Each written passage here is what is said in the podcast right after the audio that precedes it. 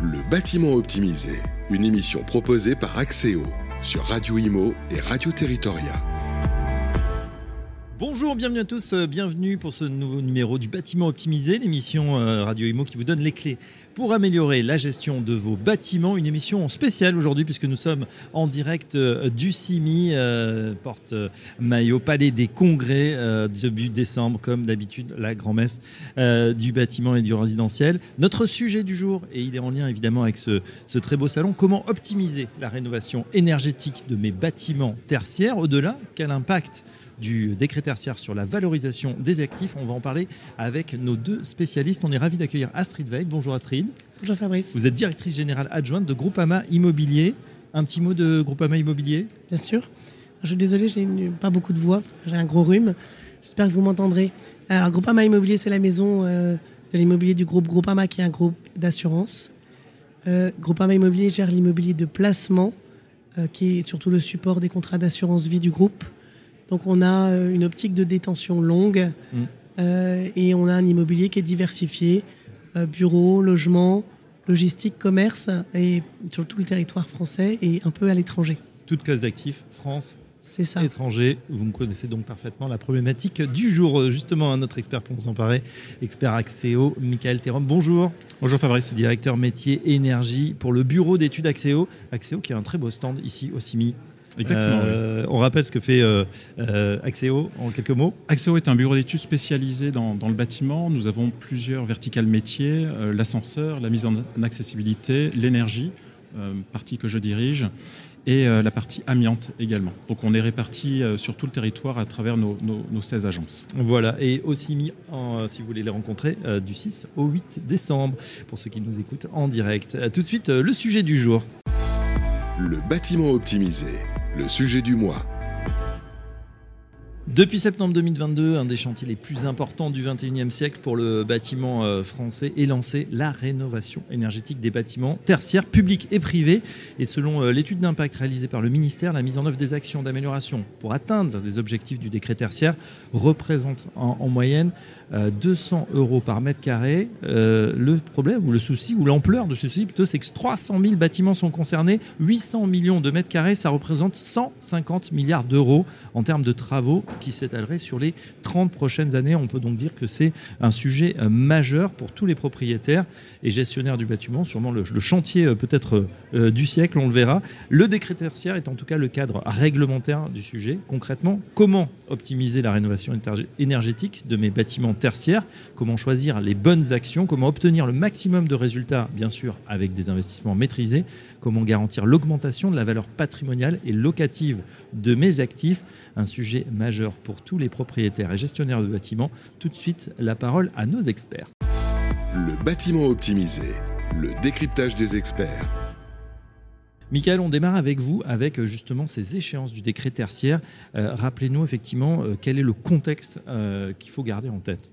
Alors le, décret tertiaire qui provient de, la loi Elan met en place une obligation de réduire les consommations énergétiques à horizon 2050 euh, de tous les bâtiments tertiaires de plus de 1000 m2. Donc ces, ces, obligations de réduction, ce qu'on appelle en valeur relative, moins 40 en 2030, moins 50 en 2040 et moins 60 en 2050, se basent sur une consommation de référence qui doit être choisie par les maîtres d'ouvrage assujettis entre l'année 2010 et l'année 2020. Voilà, donc le, texte prévoit également la possibilité de réaliser ce qu'on appelle un dossier technique de modulation pour ajuster euh, ces objectifs mhm. qui sont ambitieux euh, à la réalité, à la vraie vie euh, du, bâtiment et à ses contraintes techniques et, architecturales. Et on a également, ce, on peut le dire aussi pour rentrer un petit peu dans la technique, on a une plateforme spéciale qui est dédiée, hein, qui a été mise en place par les pouvoirs publics. Effectivement, oui, la, plateforme Opéra, euh, qui, est gérée aujourd'hui par, euh, l'ADEME, euh, sur laquelle les assujettis peuvent se déclarer et déclarer tous les ans leur consommation. Enfin, ils doivent le faire. Ils doivent le faire au 30 septembre de chaque année, déclarer leur consommation énergétique pour que le ministère finalement puisse constater la réduction progressive des consommations de l'ensemble des assujettis de France. Astrid Veil, vous êtes directrice générale adjointe de Groupama Immobilier. On l'a dit, notre grand témoin du jour, parce que ce décret tertiaire, il vous impacte au premier chef. quand 10 000 mètres carrés, c'est des petites surfaces pour vous, ça, 1000 mètres carrés Alors, à l'échelle du nombre d'immeubles qu'on a, euh, une unité de 1000 m2, c'est pas une pas une petite surface, c'est euh, on en a beaucoup. On Vous en, en beaucoup, il faut cartographier, c'est ça Voilà, alors déjà il faut cartographier. Ce que, ce que je voulais dire, c'est que déjà le décret tertiaire, on l'a attendu très longtemps. Euh, on, a eu une première étape il y a un peu plus de dix ans qui était le bail vert, qui pour nous est un rendez-vous manqué de la législation sur la politique environnementale liée à mmh. l'immeuble parce que le bail vert, c'était euh, écrire une annexe environnementale et se donner rendez-vous avec le locataire chaque année pour probablement pas vraiment passer à l'action. Donc, le décret tertiaire était très attendu. Le décret en lui-même, il, a pris beaucoup de temps parce qu'il y a eu beaucoup de discussions mmh. sur est-ce qu'on met des pénalités, est-ce qu'on met pas des pénalités, etc. Et donc, chez Groupama Immobilier, on n'a pas attendu la publication du décret pour s'organiser. Et, je pense que ça, c'est clé euh, dans, le succès de la trajectoire vers euh, le, les économies d'énergie, c'est de s'organiser très en amont et de choisir le bon écosystème pour le faire. C'est-à-dire bien calculer mmh. ses valeurs de référence et bien savoir comment on va récupérer la donnée énergétique. Dans un bâtiment euh, de 10 000 m2, tertiaire, avec de la GTB, avec de la mesure d'énergie, c'est facile. Dans un immeuble haussmanien, vous avez 8 plateaux de 1000 m2, c'est très compliqué parce que l'immeuble n'est pas structuré pour, euh, pour donner la, la, la, data de façon pertinente. Donc nous, on a choisi de travailler avec une plateforme qui s'appelle DeepKey, on a commencé avec nos parties communes, on l'a étendu rapidement à nos parties privatives. Oui. DeepKey, le principe, c'est euh, de euh, que les locataires donnent mandat à DeepKey pour aller euh, recueillir leurs données de consommation auprès des fournisseurs de fluides. Et donc, dans DeepKey, DeepKey récupère de la donnée NJ, de la donnée EDF, de la donnée ils agrègent l'ensemble de ces données et ensuite et, et donc c'est comme ça qu'on a une, vision globale des consommations et elle est très fiable cette donnée puisqu'elle vient des fournisseurs d'énergie euh, eux-mêmes. Astrid, j'ai noté donc euh, finalement fixer ses propres standards en amont même de, ce qui peut être voté euh, par la loi, donc prendre de l'avance. quels sont à votre sens les pièges à éviter ou au contraire les bonnes pratiques que vous avez pu déjà mettre en œuvre? Ah, Alors le premier piège à éviter, c'est d'être en retard. Parce que 2030, c'est demain. se dire on a le voilà, c'est ça. Au, pied du mur, il y a le mur, et quand on est devant le mur, c'est trop tard. Mm. Donc il faut l'anticiper beaucoup. Il faut euh, travailler sur chaque actif sa stratégie propre, euh, parce que c'est pas aussi simple que ça. Et, on, a parlé un peu d'argent. Le financement de ça, il n'est pas d'une grande simplicité. Mm. Euh, si on raisonne en rentabilité de, des travaux qu'on va, qu'on va mettre en œuvre pour atteindre le décret tertiaire, c'est vrai qu'on on a du mal à trouver un ROI propre. Il faut raisonner de façon plus globale. Et il y a un sujet euh, qui est important par rapport à ça, c'est que le locataire, lui, euh, il a qu'une seule poche, qu'un seul PNL. Il voit ses dépenses. Sa première dépense, c'est son personnel, notamment dans les entreprises de services. Sa deuxième, c'est son loyer, mais lui, il considère le loyer, qui est ma rentabilité de propriétaire, mais il considère aussi les charges et ses consommations énergétiques. Mmh. Et dans une année, elle est miraculeuse cette année, on a une augmentation fulgurante de la charge énergétique. Elle est miraculeuse pour la prise de conscience par les utilisateurs. Oui, pas pour le portefeuille des, utilisateurs. Hein. Non, mais pour la prise de conscience que la frugalité, c'est une nécessité. Et là où hier on parlait toujours de confort thermique, aujourd'hui, en 2022, dès 2022, on parle de moment d'inconfort thermique. Mm. C'est une grande révolution. C'est enfin on a réussi à enrôler les locataires et les utilisateurs dans la notion de ça coûte tellement cher l'énergie qu'il faut que je fasse attention au point de porter toujours une euh, doudoune avec ou sans manche. Alors je précise à ceux qui nous écoutent en radio, euh, Astrid a revêtu sa plus belle doudoune sans manche, Groupama Immobilier, elle est floquée, elle est très belle, ce qui apparemment n'empêche euh, pas d'avoir de prendre un rhume. vous avez parlé personnel justement au niveau des, ressources humaines aussi, on, voit quand, surtout quand on a des, une quantité d'actifs comme ça, que ça mobilise aussi sûrement du personnel. Oui, alors pendant pas mal d'années, on a parlé de créer un poste de Chief, Happiness Officer dans les entreprises. Euh, aujourd'hui, il faut créer un poste de Energy Manager, mm. euh, qui est quelqu'un qui, à la fois, euh, pilote les opérations de, de, métrologie et de récupérer la, donnée qui est clé et qui a une valeur intrinsèque, mais c'est aussi quelqu'un qui va promouvoir les éco-gestes. Et j'ai un exemple que je cite souvent, que j'aime bien, c'est euh, L'IFPEB a, lancé une initiative qui s'appelle Cube 2020, je ne sais pas si vous la connaissez, et elle existe pour les scolaires. Mhm. Elle s'appelle Cube S. Et il euh, y a, des, enfants de, 10 à, 15 ans, ou même de, oui, même peut-être ça commence un peu plus tôt dès le primaire, qui travaillent dans leur collège, leur école, leur lycée sur des mesures d'économie d'énergie et de frugalité et ils arrivent à avoir des résultats qui sont de faire des économies de 20-25% à l'échelle de leur établissement scolaire. Et ça, évidemment, ça se fait avec combien de CAPEX? C'est pas les 200 euros de Michael ou les beaucoup plus que je peux avoir à mettre si je dois rénover un bâtiment euh, haussmannien dans Paris c'est avec zéro. 200 mmh. euros par mètre carré, on signale. 200 euros, c'est pas beaucoup. Euh, on avance justement sur ce dossier euh, technique. comment on garantit, Michael, que ce dossier technique, il est bon, il va être utile? Alors, lorsqu'on fait un dossier technique de, modulation, le dossier technique a, deux objectifs. Le premier, effectivement, c'est de pouvoir euh, faire en sorte d'adapter les objectifs, transformer le moins 40% en, moins de 33, par exemple, en fonction de, contraintes, de, comment est utilisé euh, le, bâtiment par le, par le maître d'ouvrage. Et la deuxième, le deuxième volet du dossier technique, c'est d'établir des schémas directeurs de rénovation énergétique, mmh. donner une vision stratégique de qu'est-ce que je dois faire, qu'est-ce que je dois mettre en place dans le temps. Euh, la première chose, quand, un ingénieur réalise un, dossier technique de modulation, c'est qu'il crée le jumeau numérique du bâtiment. C'est-à-dire qu'on doit absolument euh, recréer numériquement, en fonction des compositions de parois, en fonction des, de l'occupation, de tous les équipements énergétiques qu'il peut y avoir dans le bâtiment, les ordinateurs, les serveurs, etc.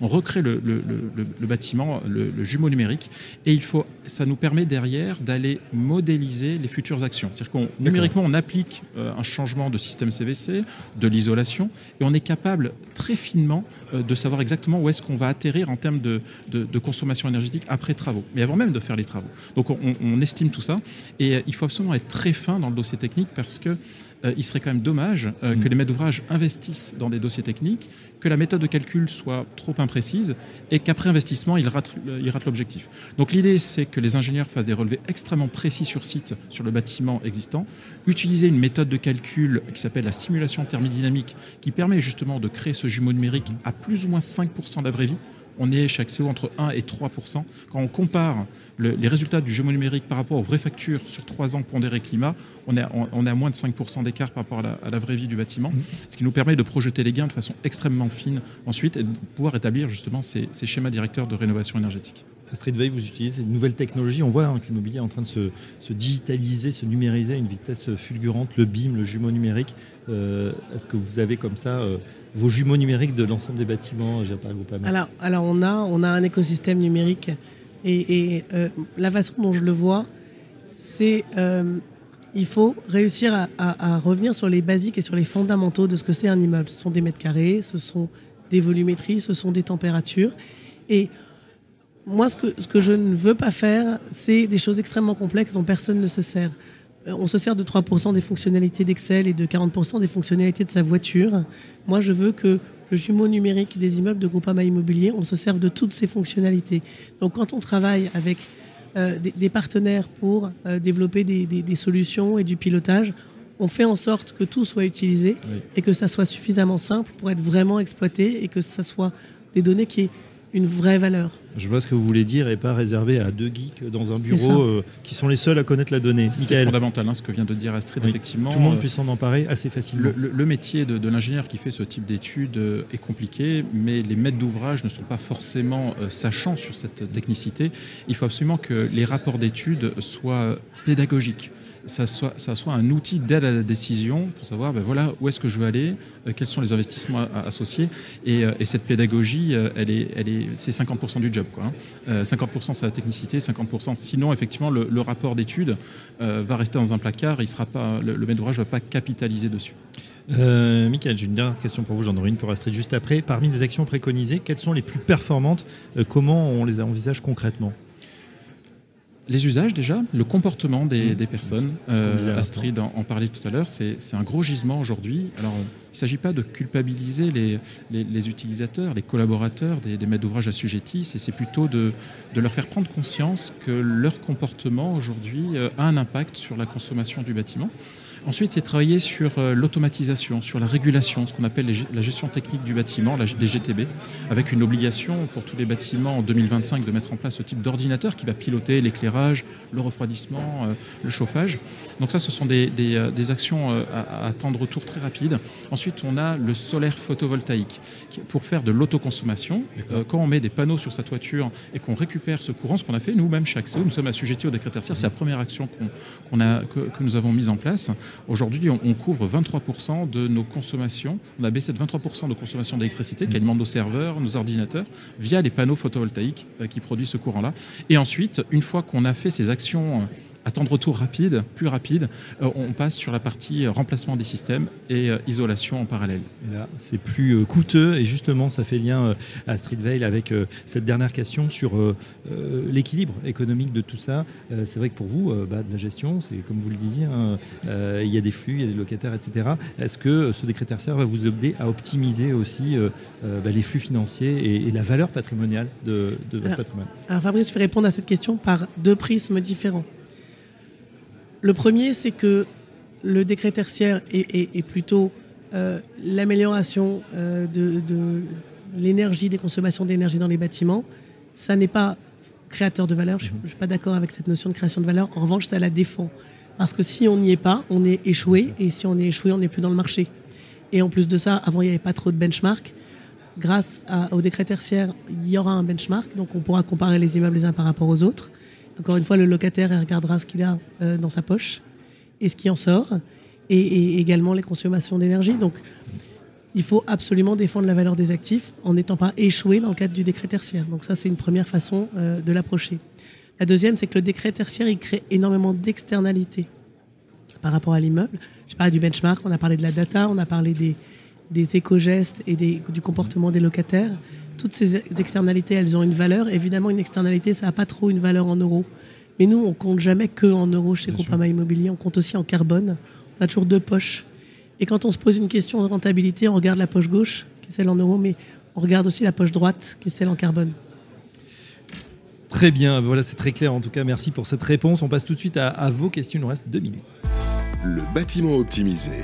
Axéo vous répond.